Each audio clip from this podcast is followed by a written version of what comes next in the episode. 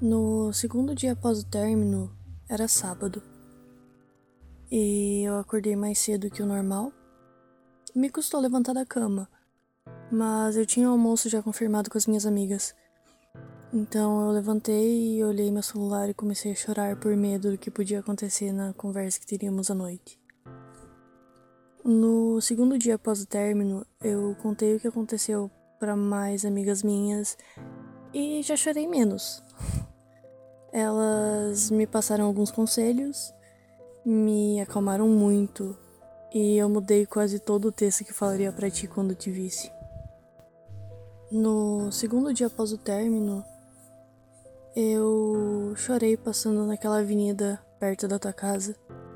Aquele mercado vermelho passou a me dar gatilho. No segundo dia após o término, eu cheguei em casa e meu cachorro foi conferir se você não ia descer do carro. Isso doeu pra caralho. Na segunda noite após o término, eu reescrevi as coisas que falaria para ti enquanto você não vinha. E eu confesso que eu tomei um remédio calmante antes da nossa conversa. Meu coração parecia que ia sair pela boca. Na segunda noite após o término, eu quase chorei logo que você chegou. Não sabia como te cumprimentar.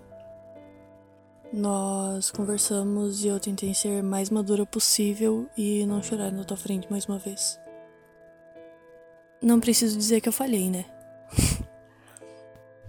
na segunda noite após o término, nós conversamos e terminamos da forma certa, sem brigas e com uma possibilidade de nos encontrarmos no futuro. Na segunda noite após o término, eu desabei assim que você passou por aquela porta para ir embora. Minha irmã me acolheu, eu me acalmei e deixei nas mãos do universo. Na segunda noite após o término, eu coloquei as coisas que me lembravam você naquele caderninho de capa preta que te mostrei uma vez. Aquele que eu escrevia meus poemas e fazia desenhos. Agora estamos eternizados em um caderno também.